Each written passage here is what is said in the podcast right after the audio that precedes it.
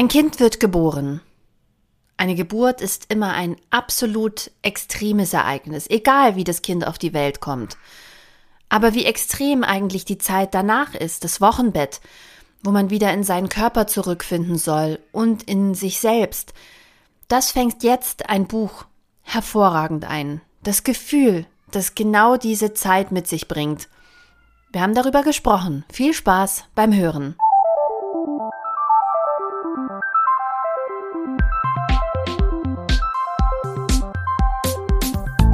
Leserinnen.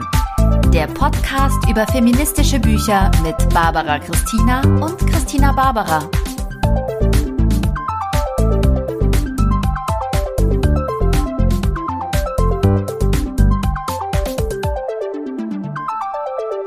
Ah, Christina, ich lieb's.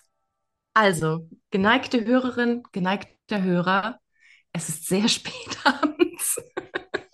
Also für Barbara genau, ist jetzt praktisch, in Barbaras Zeitrechnung ist jetzt ähm, ungefähr halb zwei Uhr nachts. Tatsächlich ist es 19.24 Uhr. Das bedeutet, Barbara möchte jetzt ins Bett gehen. Seitdem ich Barbara kenne, möchte Barbara früh ins Bett gehen. Oder also, noch auf Cocktails. Entschuldigung, das ist ja hier das ist ja hier rufschädigend. Nein, ich war ja so eine Nachteule. Ich war so ja, eine ja. Nachteule. Hier, 4 Uhr morgens ins Bett, ole, ole, ole, aber jetzt sind halt Kinder da. Und wie ich es schon in der Story geteilt habe, jetzt bin ich eher sowas wie eine immer müde Taube. Kein früher Vogel und äh, wie kein, keine Lerche, keine, keine Eule. Keine Nachteule. Nein, nein. Hm. okay, wir schweifen ab. Äh, genau, also wir haben es nicht gebacken bekommen. Oder ich, was ich es schon wieder? Vielleicht. Ähm, aber jetzt sind wir da. Wir nehmen das für euch auf. Äh, die Christina hat ein ganz fantastisches Buch mitgebracht. Liebe Christina, was ist das Buch für heute? Ich habe noch überlegt, ob das gerade das richtige Buch ist. Ähm, es geht nämlich um das Buch von Silvia Molnar, Milchbar. Ist erschienen im April 2023 bei Blumenbar. Also praktisch fast zeitgleich mit meinem Baby ist dieses Baby in deutscher Übersetzung ähm, auf die Welt gekommen. Und äh, es geht nämlich ums Wochenbett in diesem Buch. Und es wurde mir ähm, geschenkt zur Geburt meines Kindes, zusammen mit einem anderen Buch, von unserer gemeinsamen, fantastischen Superfan-Freundin Friederike, die wir schon seit gefühlten ah. 300 Jahren kennen. Und das, da ist sie extra zu Books She Said gegangen in Berlin und hat sich beraten lassen und hat sich dann unter anderem für dieses Buch entschieden. Und ich bin gar nicht so sicher gewesen, ob das das richtige Buch gerade ist, weil ich auch mitten im Das Baby ist jetzt sechs Monate bald alt Blues bin. Wenn man so in diesem Tunnel ist und denkt, das ändert sich nie wieder. Das bleibt jetzt für immer so, ich drehe durch. Aber es wird sich ändern. Sechs Monate ist das schon krass. Wann ist denn mhm. das passiert? Im Mai. Also, ja. ähm, was auch ganz geil ist und so ein bisschen meinen Zustand im Wochenbett beschreibt, ähm, ist, dass das Cover, das, das Cover dieses Buchs, die geneigte Hörerin oder geneigte Hörer oder alles dazwischen wird es ähm, vielleicht sofort erkennen, ich nicht. Es ist, ähm, ich halte dir das jetzt mal hoch, das könnt ihr jetzt natürlich mhm. nicht sehen, außer ihr geht auf Instagram und schaut wieder die lustigen Screenshots an ähm, oder eben die, das Titelbild der Folge. Das ist eine Brust. Eine, eine ganz, blurry Brust. Eine ganz blurry, blurry Brust. Und ähm, da, wo praktisch die Milch raustropft, äh, steht Roman. Also es ist ein geniales Cover. Und ich habe es aber erstmal nicht gecheckt. Und erst als ich irgendwann das Buch falsch rum in meinem Bett liegen hatte. Kannst du es jetzt auch besser erkennen?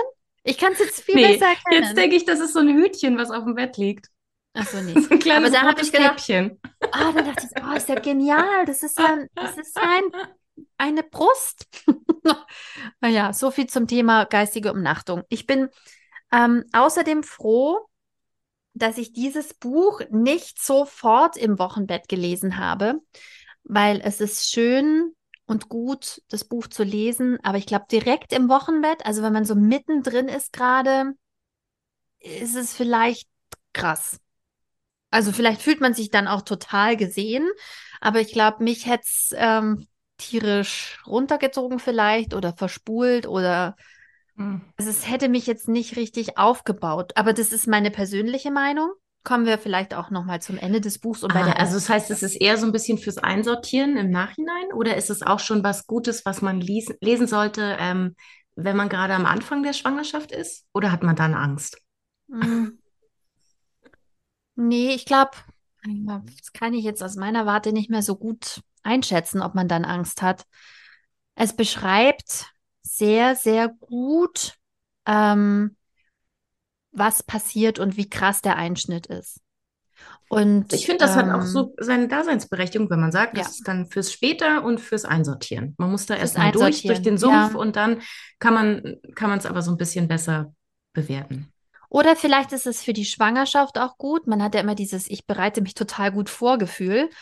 Und ähm, die Gefühle, die sie in dem Buch transportiert, die Autorin, das ist schwer in einem Schwangerschaftsratgeber zu verpacken. Und ähm, auch wenn ich schon viele und sehr gute gesehen habe, ähm, dieses können doch Romane und literarische Werke manchmal eben diese Gefühle anders transportieren, einfach durch ihre Kunst.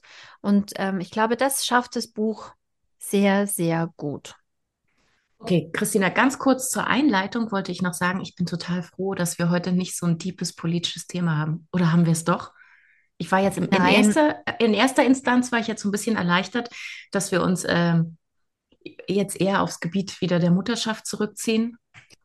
so Die, was die wir uns, letzten, wo wir uns auskennen, da können wir so aus der, aus der Lameng raus, können wir da so ein bisschen was erzählen. aber die letzten beiden, The- die letzten beiden Folgen haben mich so runtergezogen. Ich brauche jetzt wieder ein bisschen was Leichteres.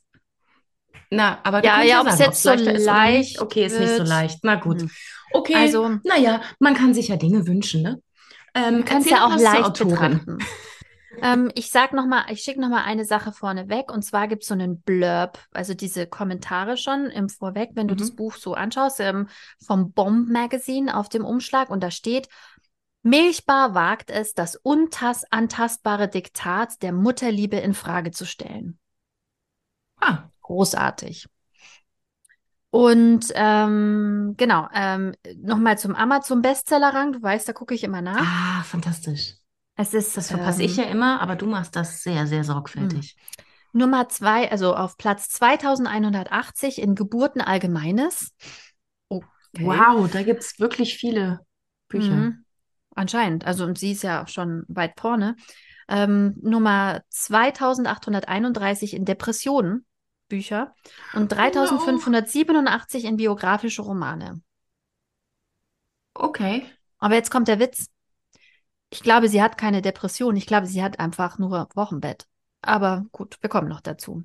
Naja, Die ist halt Autorin. aber auch, also Wochenbett ist ja auch scheiße. Also wenn man äh, so das, was auf einen her so reinprasselt als Erstmutter. Ja. Und ich glaube, alle, alle schrammen an dieser Klippe konstant vorbei. Und manchmal hast du halt schon einen Fuß über dem Rand der Klippe und manchmal hast du Mhm. halt, stehst du noch so total ganz knapp am Rand und manche fallen.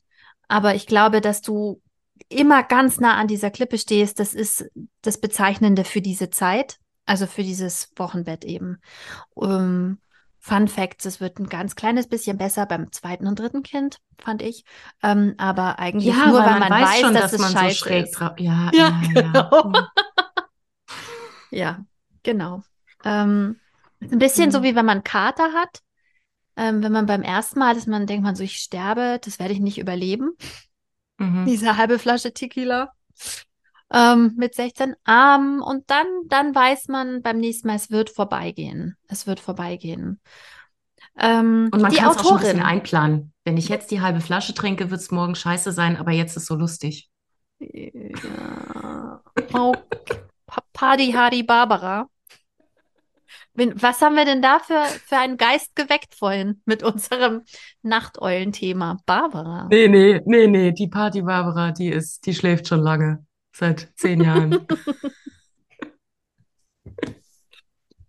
Entschuldigung. Ähm, Ja. aber äh, ich habe ich hab kurz den Faden verloren. Ist es, es ist ein Roman? Es ist ein Roman, oder? Ja, es ist ein Es ist wieder ein Roman. Roman. Okay, gut. Ich denke, es ist ein autofiktionaler Roman.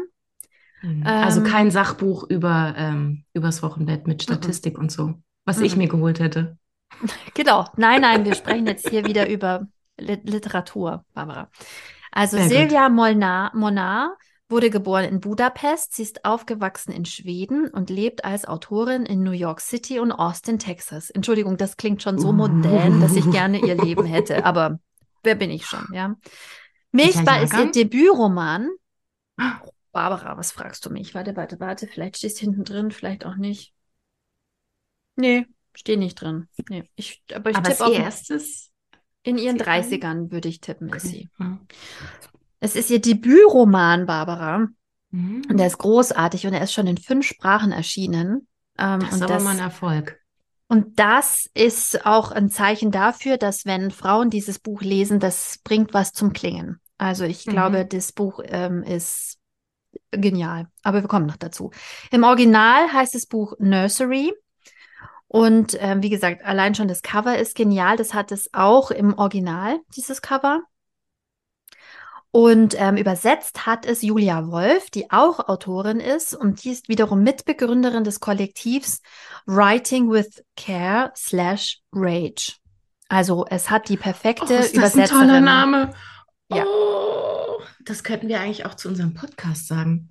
Podcasting with Care and Rage. Das ist eigentlich genau das, was wir machen. Ah, Ja. und Humor. Wir haben auch manchmal Humor, erinnerst du dich?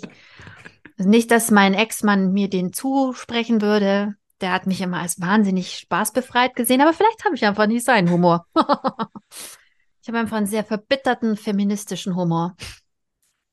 Und halt auch drauf an, wie man, wie, wie man einem begegnet. Hm, Naja, wir Naja. schweifen ab. genau. Ich Worum finde geht's dich wahnsinnig Buch? lustig, Christina. Oh, das ist so lieb von dir, Barbara. Ich finde dich auch sehr lustig. Dankeschön. Also, worum geht's in dem Buch? Es ist ein Buch, wie gesagt, übers Wochenbett.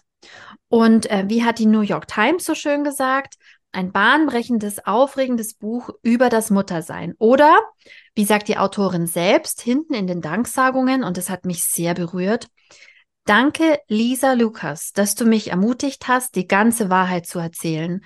Dein unerschütterlicher Glaube an dieses Buch hat mich endlich an mich selbst als Autorin glauben lassen. Ist das nicht wunderschön? Sie hatte eine gute Freundin oder ähm, ähm, mit Mitarbeitende. Genau, Work, work Förderin. Ja. Und genau darum geht es auch. Es geht um die Wahrheit. Es geht um das Wochenbett. Es geht ums Alleinsein. Es geht um Überforderung, um das Entsetzen, um den Ekel, den Wahn, die Liebe und die Panik. Es geht um Anpassung und Ablehnung. Und es schreibt sie so, so berührend. Also selbst wenn es ja nicht deine persönliche Geschichte ist und manche Sachen nicht zu 100 Prozent natürlich das sind, was du erlebst, ist es einfach so nah dran, es ist so ehrlich, es ist so berührend und vor allem wird es so extrem berührend dadurch, dass sie es immer äh, mit Rückblicken versetzt. Aus der Mhm. frühen Schwangerschaft, aus der späten Schwangerschaft, bevor sie schwanger war. Sie schaut auf dieses Warten und Sehnen und Wünschen und Hoffen. Sie erzählt von den Fantasien, die sie hat dann im Wochenbett. Und die sind ja nicht immer nur positiv. Ähm, sie schreibt ähm, über die postpartale Depression, an deren Rande sie sich bewegt oder in dem, der sie mittendrin ist. Das kann man beim Lesen, finde ich, gar nicht so genau sagen. Ihr geht's nicht gut. Also das ist schon mal klar. Aber ich kann, würde jetzt das aus meiner persönlichen Einordnung, ich meine, vielleicht müsste ich rückblickend sagen, ich hatte vielleicht auch eine, dreimal. Ähm, aber wie gesagt, ich habe das Gefühl, wir alle sind da so von innen nach außen gekrempelt und emotional so auf dem Cliff, dass, dass, ähm, das ist alles so offen, dass ich nicht sagen könnte, wo da eine Depression anfängt und wo die aufhört. Also happy, happy snappy ist da ja echt keiner. Also ich kenne Oh. keinen. Nein, und also ich habe ich hab das ja auch schon in irgendeiner Folge gesagt, das ist ja auch, man, man betrauert ja auch ein bisschen die Person, die man davor war und die man nie wieder sein wird. Weil Ja. da halt einfach die Ansprüche, die Verantwortung, es ist was völlig Neues. Und äh, gerade im ersten Wochenbett mit dem ersten Kind mm. ist es ja auch noch so nah dran, die Person, die man davor war, dieses Freie und ich kann machen, was ich möchte, letztendlich. Ähm, und das ist ja, es ist ja so ein krasser Gegensatz.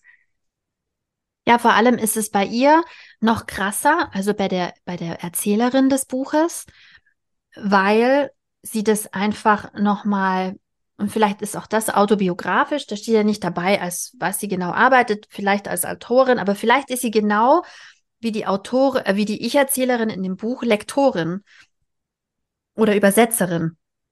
Also die Ich-Person ist Übersetzerin und das macht das Ganze noch viel krasser, weil das ist eine Person, die ist gewohnt, alleine zu sein, die ist gewohnt, viel zu denken.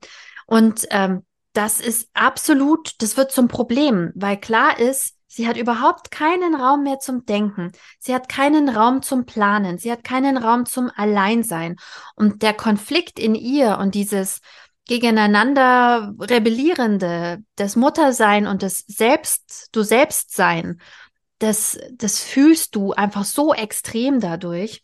Warte mal, ich habe mir aufgeschrieben, dass ich da auch noch eine Lesestelle hätte.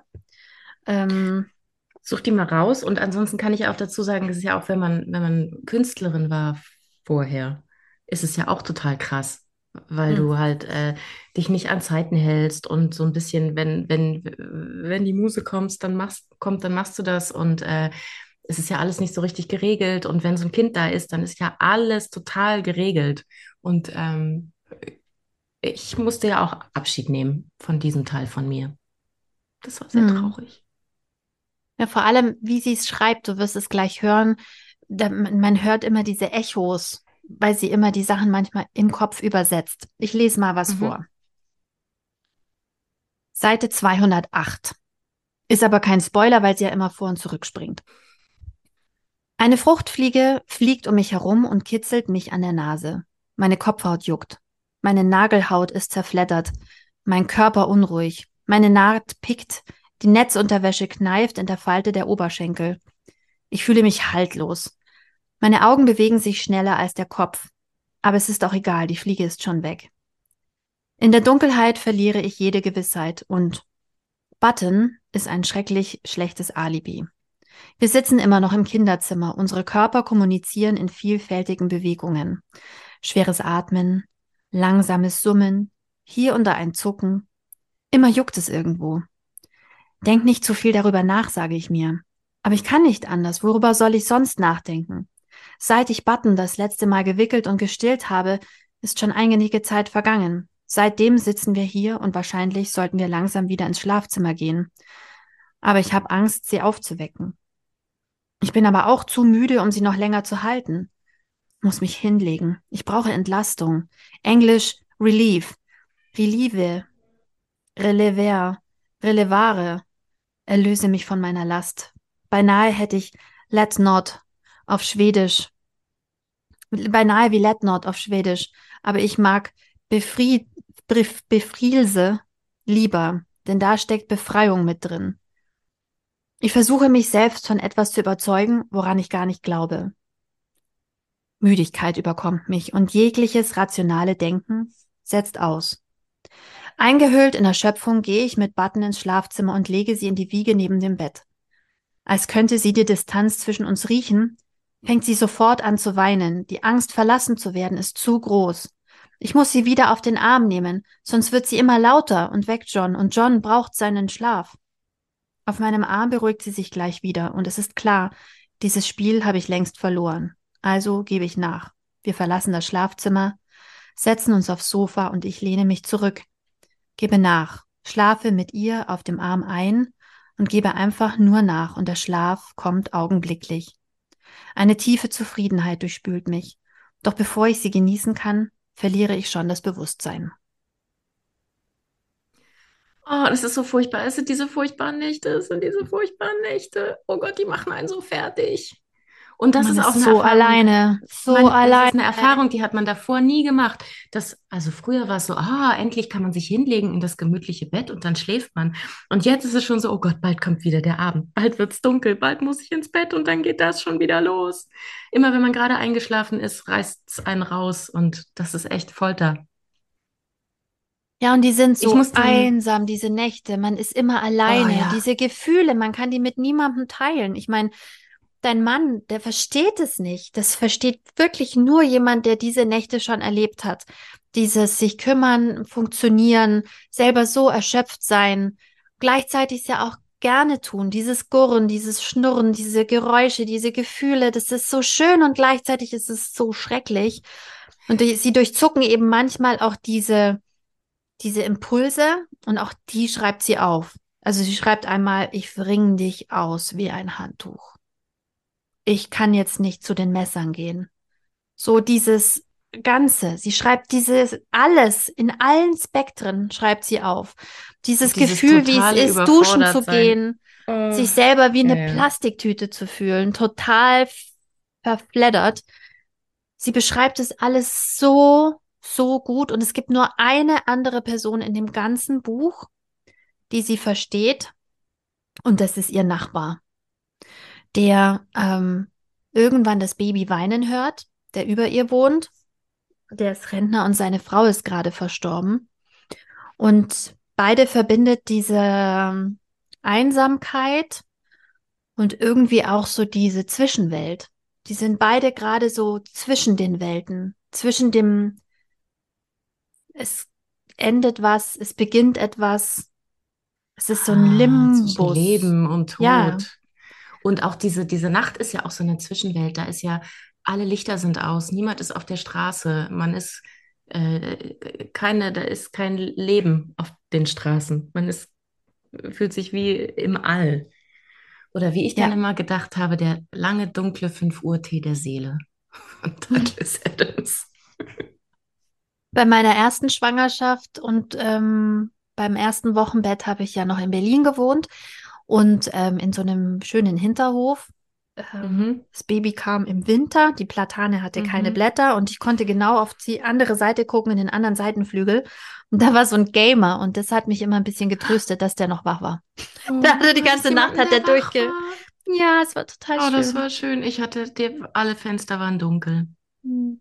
Ich hatte Dann einen, der wach ab, war. erst ab sechs kam dann mit den ersten Frühaufstehern so ein bisschen Leben wieder zurück. Nee. Nee, es ist wirklich ähm, Oh, sehr diese Nächte einsam. sind so furchtbar. So furchtbar. Naja, gut, Schon aber allein im dafür Frühling, müsste man einen Ordnung, einen Orden bekommen.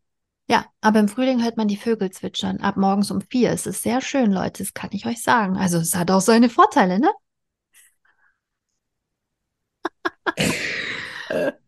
Ja, ja. Oh, jetzt möchte ich doch gleich ein bisschen weinen. Okay, sie schreibt wirklich, wirklich sehr, sehr gut. Jetzt Sie weiß ich auch, was du damit meinst. Das kann man vielleicht drin, wenn man drin steckt, kann man das nicht so Mhm. besonders gut lesen. Nein, ich glaube, weil man, wenn man drin steckt, so wie ich gerade auch, Mhm. wo haben wir das gelesen? Bei Mareike Fahlwickel, dieser, dieses dauernde was ins Lustige ziehen, so wie ich gerade. Ja, dafür hörst du Mhm. über die Vögel. Ähm, das macht man ja auch im Wochenbett. Man kriegt ja tagsüber Be- Besuch und dann sagt man, alles toll, nee, mir geht's auch körperlich ganz gut, die Geburt war okay. Na, Hauptsache sie ist gesund und so, ne? Und macht immer so sein, nach außen hin ist Ich alles bin toll. ein bisschen müde. Ja, ach, das ist ja normal, sagen dann alle. Aber ist doch schön. Guck mal, ich habe dem Baby was Hübsches mitgebracht. Ja, und dann ähm, ist man wieder allein. Und ähm, diese Frau, äh, der, in die, um die es geht in dem Buch, die beschreibt auch diese Besuche und ähm, wie schwer das für sie ist, wie sie eigentlich immer möchte, dass alle sich die Hände waschen und vielleicht sogar desinfizieren am liebsten, weil das ist ein Neugeborenes. Und wie er so immer noch im Außen ist, aber sie zieht sich eben in diese Höhle zurück, was ja auch natürlich ist. Wir brauchen alle diese Höhle, wenn wir Kinder kriegen. Wir wollen unsere Wunden lecken, wir wollen schlafen, am wir Anfang können wir uns ja auch nichts. gar nicht bewegen. Also wir Mhm. können nicht laufen, wir können dieses Kind nicht tragen. Wir- Also wir sind ja, ist ja, ist ja alles kaputt. Ja. Das muss ja erstmal wieder heilen. Ja, naja, also ja, ja, ja, also da, also bei einer natürlichen Geburt kann man schon viel. Beim Kaiserschnitt ist es ein bisschen schwieriger. Da geht nichts. Ja, aber auch bei einer auch Aber eigentlich sollte man es auch die, nicht. Die, nee, ah, der, der Beckenboden, der ist halt auch nicht, der, der hält das alles nicht so, selbst bei Oh. einer natürlichen Geburt. Und dann stehst du und dann denkst du, oh, oh, es fällt raus. Ja. Entschuldigung, Ja. gibt es hier Hörer? Sorry. Es fällt Too dann halt much raus. information. Ja, und der Beckenboden, Barbara, der Beckenboden. Er wird nicht besser mit den Jahren Mm, mm, und mit den vielen Schwangerschaften und Kindern. Geburten. Ah, ah, ah. Das sollte einem auch mal jemand sagen. Aber zum Glück auch da, wie im Thema Menopause, bewegt sich gerade ein bisschen was. Sogar hier in der Provinz gibt es immer mehr Leute, die sich mit dem Thema, also Frauen, Frauen, die sich mit dem Thema intensiver beschäftigen. Hier werden schon die Telefonnummern heimlich weitergereicht von dem neuen, von der neuen gynäkologischen Praxis, wo man auch mit Ultraschall sich den Beckenboden la untersuchen lassen kann. Also wo du wirklich einmal richtig nachgucken lassen kannst, wie die Organe gehalten werden. Und nicht nur jemand sagt, husten Sie mal, na, er geht ja schon wieder, können Sie joggen gehen. so, ne?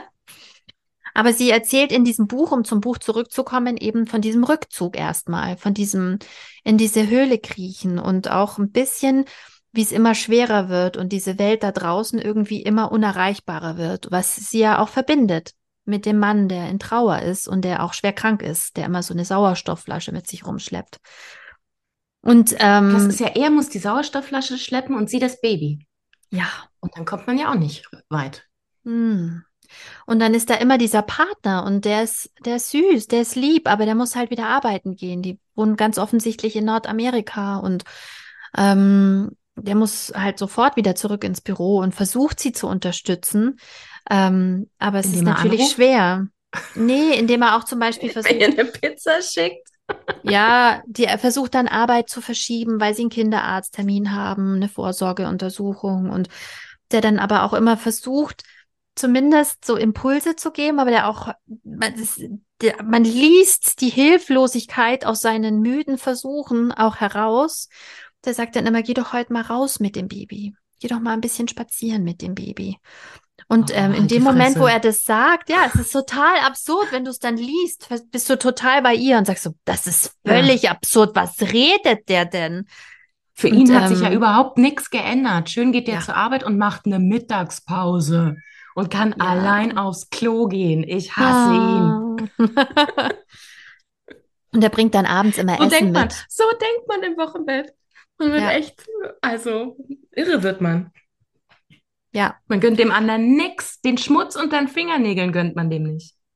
Ja, und dann, es gibt eben bei ihr auch diese Situationen, wo er, wo sie selbst in diesem kleinen Kosmos der Wohnung, wo man genau spürt, okay, er kann jetzt sich so bewegen und dann, dann soll sie jetzt noch duschen gehen. Sie hat aber nur so lange Zeit, bis das Baby, das sie Button nennt, also genderneutral, du weißt auch nicht, ob es ein Mädchen oder ein Junge ist, Button, äh, das Knöpfchen, ähm, bis das halt sie wieder braucht. So lange hat sie dann ganz kurz Zeit. Aber erst macht er dann sich fertig und dann darf sie kurz.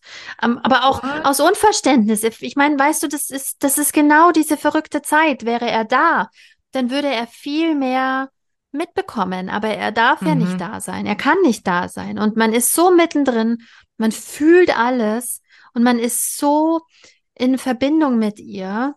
Das ist äh, mit dieser Sehnsucht zurück ins alte Leben, ähm, auch die Sorge um sich selbst, die man im Wochenbett auch hat. Ich hatte echt oft Sorge um mich selbst, auch jetzt, ähm, was aus mir wird. Diese Sorge auch um den eigenen Körper, der auch gerade in den ersten Wochen einfach, Oh, schlimm. Und die ersten Duschen, also auch, also auch auf diese Stillbrüste und das brennt so, ist alles ganz furchtbar. Und man kann sowieso nicht stehen, weil, wie schon gesagt, man hat das Gefühl, alles fällt raus und oh, äh. ja, und auch, ich meine, man, man hat dann dieses Kind geboren und alles ist noch so, der Rest vom Körper ist halt noch so. Außer bei ganz wenigen. Ich habe eine Freundin, bei der ist im Kreissaal der Bauch zurückgeschnalzt in Originalform. Pfuh, Was? Die Hebamme hat sie angeschaut und hat gesagt, was ist denn jetzt passiert? Das war total irre. Was? Ja, und ich sah einfach drei Monate aus, als wäre ich noch schwanger. Also aber voll. Naja, ist, man ist halt wie so ein Batroschka. Man hat die inneren zwei Puppen rausgenommen. Mit Da eine ist halt Verkehrtrumme.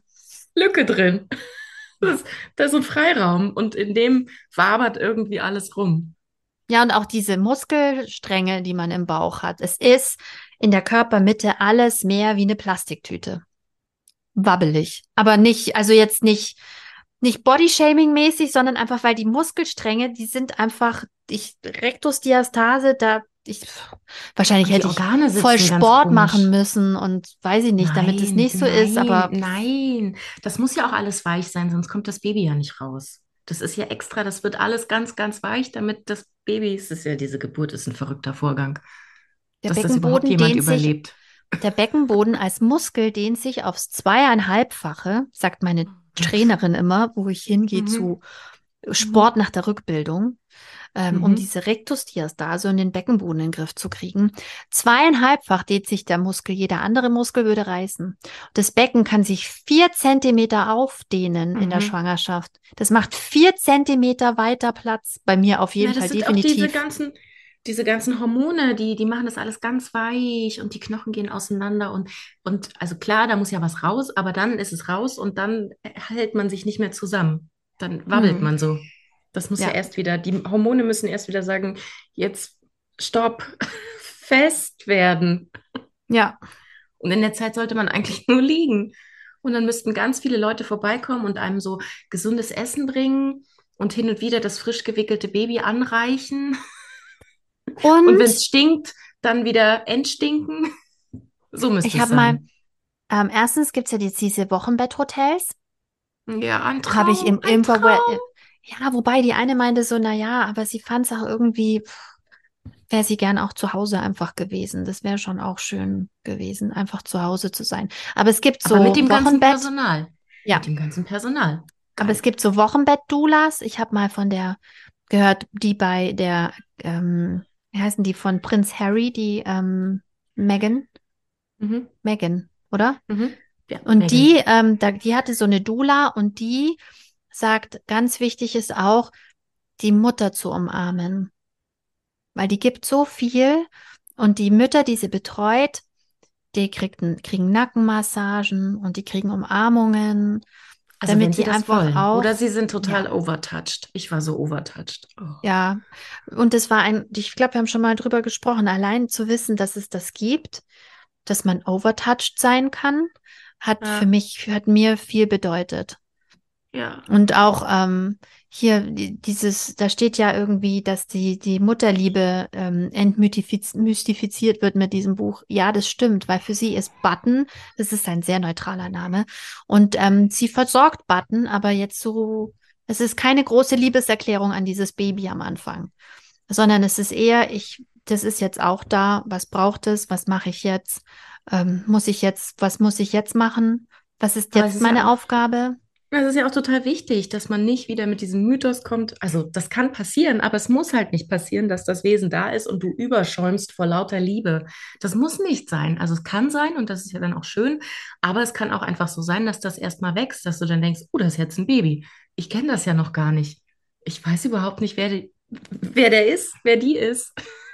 Wer Ja. das Knöpfchen ist, ich muss die doch auch erstmal kennenlernen. Und dann ist man ja auch so mit sich selbst beschäftigt, weil alles scheiße ist, alles tut weh, alles ist anders, man ist die ganze Zeit müde. Wie soll man sich denn da Schock verlieben, wenn man sich so scheiße fühlt?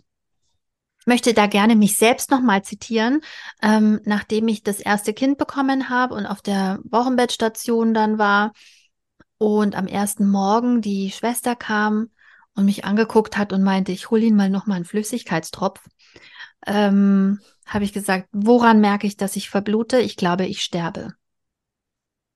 Und dann hat sie mir einen Kaffee geholt und ich befürchte, der Flüssigkeitstropf und der Kaffee haben mich zurück ins Leben geholt, aber bis zu dem Punkt habe ich gedacht, ich muss sterben. Ich habe gedacht, ich verblute jetzt und es fällt keinem auf. Das ist auch so krass, das sagt einem ja auch niemand, dass man nach der Geburt denkt man echt, man hat einen mit dem Hammer bekommen. Man kann nicht aufstehen, so schwindlig und so schwach. Es geht gar nichts. Und man blutet die ganze Zeit. Also nach meiner dritten Geburt bin ich vom Kreissaal auf die Wochenbettstation gelaufen. Voll auf, voll auf Hormonen und Adrenalin. ja. Ja, ich habe dann auch meine Fäuste in den Himmel gereckt, als ich an dem Schwesternzimmer vorbeigelaufen bin. Wie eine Heldin. Nach meiner, nach meiner zweiten Geburt sind hier echt so Veteraninnen. Ja. Mein Haus, also mein Auto. Zweiten, meiner zweiten Geburt hat mir mein äh, damaliger Mann äh, drei Kaffee reingehauen hier, trink den. Und den trinkst du auch noch, weil wir wollten nicht, also wir wollten ambulant, wir wollten dann nach Hause gehen. Weil das war beim ersten Mal, war es so schräg, immer dieses ganze, ständig kommt irgendjemand zur Tür rein und man, man ist völlig übermüdet, weil immer irgendjemand irgendwas von einem will und ähm, überhaupt ist man im Krankenhaus und das war scheiße und deswegen hatten wir gesagt, wir wollen gleich nach Hause gehen. Und dann haben sie gesagt, na gut, dann müssen sie jetzt aber auch gehen. Wir brauchen jetzt hier den Kreißsaal. Jetzt dann aber auch gehen. So, oder sie müssen aufs Zimmer. Und dann so, hier, trink noch einen Kaffee, trink noch einen Kaffee. Okay, ich, gleich kann ich stehen. Warte, Moment. Vielleicht hättest du vielleicht doch die Nacht noch da bleiben sollen. Keine Harmonie. Und jetzt, oh, oh, ähm, nee, warte mal, das war die dritte Geburt, Entschuldigung. Und dann bei der vierten Geburt jetzt habe ich ja gelernt und das möchte ich jetzt auch nochmal teilen an alle da draußen, das möchte ich teilen. Ich weiß jetzt auch, warum im Krankenhaus ständig Leute ins Zimmer reinkommen. Hat einen Grund. Ist nicht falsche Planung. Nein, nein. Sie gucken. Sie gucken, ob alles okay ist mit Mutter und Kind. Weil da können ganz viele Dinge ganz schräg laufen. Und deswegen bist du da unter ständiger Beobachtung. Die timen das so. Dafür waren aber jetzt nicht so viele da bei mir. Also bei der dritten ja, dann Geburt. Dann haben sie dir vielleicht vertraut. Die haben auch komische Zeiten. Also bei der dritten Geburt kam jemand um halb sechs in mein Zimmer rein, was aber ganz schön war. Ich glaube, es war sogar fünf Uhr morgens oder so. das war ganz schön, weil das Baby die ganze Nacht Fruchtwasser gespuckt hat und ich kein Auge zugetan habe und ganz das alleine war. war. Ja, und ich hatte oh, so ja. Angst, dass es stirbt. Und ich hatte aber auch nach der Geburt, also ich meine, ich bin wie eine Heldin zurückgelaufen. Und dann, dann ähm, dachte ich so, ja, cool, und jetzt schlafe ich. Und dann hat das Baby die ganze Zeit gekotzt. Und dann hat sie gesagt, soll ich es mal mitnehmen? Und ich so, ja, nehmen Sie es. Danke, auf Wiedersehen. Und dann habe ich erst mal eine Stunde geschlafen. Das hatte ich auch bei einer der Geburten. Da ich auch, das, das war dann so, ja, aber bitte passen Sie auf, da spuckt jetzt Fruchtwasser. Und wenn, wenn es das spuckt, dann müssen Sie das auf den Bauch drehen, damit sie es nicht verschluckt, weil sonst könnte es ersticken. Da ich gesagt, das ist jetzt nicht Ihr Ernst. Ich, ich bin, ich habe gerade eine Geburt, ich passe doch jetzt, ich kann doch jetzt hier keine stabile Seitenlage. Könnten Sie es bitte mitnehmen? Hm. Dann kann ich drei Stunden oder so mal schlafen. Hm. Das war aber ich echt. übernehme da keine Verantwortung für. Aber dann habe ich es nach eineinhalb Stunden, habe ich dann geklingelt und habe gesagt, ich bin jetzt wach, Sie können es wieder bringen. Und dann kam keiner. Dann bin ich los und habe es geholt. Ich möchte es jetzt wieder, das da hinten, das Eingepuckte, das möchte ich jetzt wieder mitnehmen. Das war auch ein bisschen schön dran zu denken jetzt gerade. Jetzt ist sie schon so groß. Die Baby. Oh. Die Baby. Ähm, mm. also wir aber, sind abgeschweift. Wir müssen aber, vielleicht so ein explicit, explicit müssen wir vorne, vorne weg. Nein. Wir reden wieso? hier über die. Nein, ist Geburt. That's nature. Jeder Hallo? Von uns schon mal. wir hatten schon sehr viel wütendere. Ist schon mal auf die schon, Welt gekommen. Du wolltest Rentnern das, das Wahlrecht entziehen. Oh, also, es tut mir so leid, ich war so wütend. Hm. Gut, dass wir dich haben. Hm. Das wir, um, Entschuldigung, rede ich hier von mir in dritter Person? Ja, ja, ja. ja. Gut, dass ich dich habe. Aber um das Buch nochmal zusammenzufassen, es ist ein einziger großer Aha-Moment, weil es ist so schön, nach dem Wochenbett zu lesen. Also ich glaube, es ist wirklich besser, man liest es nach dem Wochenbett. Zu hören, dass eben es auch noch andere gibt, die so seltsame Gedanken haben wie man selbst. Mhm. Und ähm, dass andere auch so Gefühle haben wie ich. Weil ich nämlich zwischendrin ähm, dachte ich immer, ich, vielleicht ertränke ich das Kind aus Versehen. Man hat so ganz komische Gedanken im Kopf. Und sie schreibt eben auch, irgendwie habe ich ja vorhin schon gesagt, wie sie so sagt, ich ring dich aus wie ein Handtuch. Es springt ihr so in den Kopf. Oder wie sie das Baby anschaut und denkt, das sieht irgendwie aus wie ein Hähnchen. So, weißt du, so es ist alles so eine absurde Zeit. Es ist, aber es ist eben die Wahrheit. Ich habe manchmal ins Kissen geflucht. Ja. Ich weiß auch noch, ich weiß auch noch, dass du mal zu mir gesagt hast, was man nachts sagt, das bleibt in der Nacht. auch zum Partner. Aber alles, was sie schreibt. leise sagt, wenn man es ganz leise sagt. das auch nicht passiert. Was sie schreibt, ist eben vielleicht nicht in jedem Satz deine Wahrheit, aber in jedem Gefühl, das in dem Buch steht und beschrieben wird und durch die Sätze transportiert wird. Und ähm, ich fand's heftig, also gar mhm. nicht, weil es so so bildlich ist, sondern einfach, weil es so ehrlich ist. Und es hat mich wirklich tief berührt, dieses Buch. Sehr tief berührt. Und ähm, ich habe mich sehr erkannt gefühlt und sehr verstanden gefühlt durch dieses Buch. Und ich glaube, es ist ein wirklich fantastisches Buch, um es zu schenken. Männern, um es zu den lesen. Vätern. Nee. Wäre das nicht nein. eine gute Idee, das den ah, Vätern zu geben? Ah, mm, mm. Aber dann hätten die Verständnis Frauen, dafür, was da so für passiert. Frauen, die das erste Kind bekommen haben, ungefähr nach drei Monaten kannst du es schenken. Würde ich sagen. Drei bis vier Monate, vorher nicht. Ähm, Männer, ich glaube, also wenn die sehr gerne Nagellack tragen und Superfeministen sind, aber ich weiß nicht, ich glaube, wenn du es nicht erlebt hast, ein? das wäre mal ein guter Test. Hallo, da draußen, wenn wir Hörer haben oder Hörerinnen, die keine Kinder haben bis jetzt, hat vielleicht jemand dieses Buch gelesen schon oder hat Interesse, das Buch zu lesen ähm, zum Zwecke der persönlichen Bildung? Dann würde mich, uns würde sehr interessieren, wie das ist, ob ihr das nachfühlen könnt, weil ich kann es nachfühlen, weil ich es erlebt habe. Ich kann aus meinem eigenen Erleben schöpfen. Ähm, wie nah geht einem das Buch, wenn man es noch nicht selbst erlebt hat? Oder wenn man es nur als Außenstehender erlebt hat, als, als Vater ähm, und die Frau erlebt hat im Wochenbett und ähm, ganz ehrlich, ich hatte keine Worte. bei keinem der drei Kinder hätte ich irgendjemandem erklären können, wie es mir geht. Außer mir geht's nicht gut, kann ich vielleicht dann noch sagen. Aber alles andere ist schwierig. Ich hatte sehr deutliche Worte. Jetzt in der letzten Runde hatte ich sehr deutliche Worte. Ähm, vielleicht ist es ja dann auch so, dass man sich als, äh, als Mann oder als äh, Frau ohne Kinder äh, dann danach für die Partnermonate einsetzt, nach der Geburt. Das ist ja auch eine politische Forderung, die total wichtig ist, damit man die Mütter dann nicht so damit alleine lässt. Also wie gesagt, ich, der Aufruf gilt, schreibt uns, mailt uns, kontaktiert uns, wenn ihr nicht durch eigenes Erleben das Buch spannend findet, sondern weil ihr es als Mann oder als noch noch oder nicht, vielleicht wollt ihr keine Kinder, aber ihr habt kein Kind und ihr lest das Buch, sagt uns, wie ihr das Buch findet und was bei euch es zum Schwingen bringt. Und jetzt müssen wir ganz schnell Schluss machen, weil hier ist eine ja. ganze Ladung Kinder, die alle ins Bett wollen und mir die ganze Zeit Geschenke bringen. Und Dinge wollen von mir, wie Pferderingen. Das machen wir, das machen wir. Ich habe hier auch eins, was ins Bett muss. Äh, Liebe in Barbara. dem Sinne, es war mir eine ganz große Freude und äh, bis zum nächsten Buch. Bis zum nächsten Buch, Barbara. Ciao. Tschüss.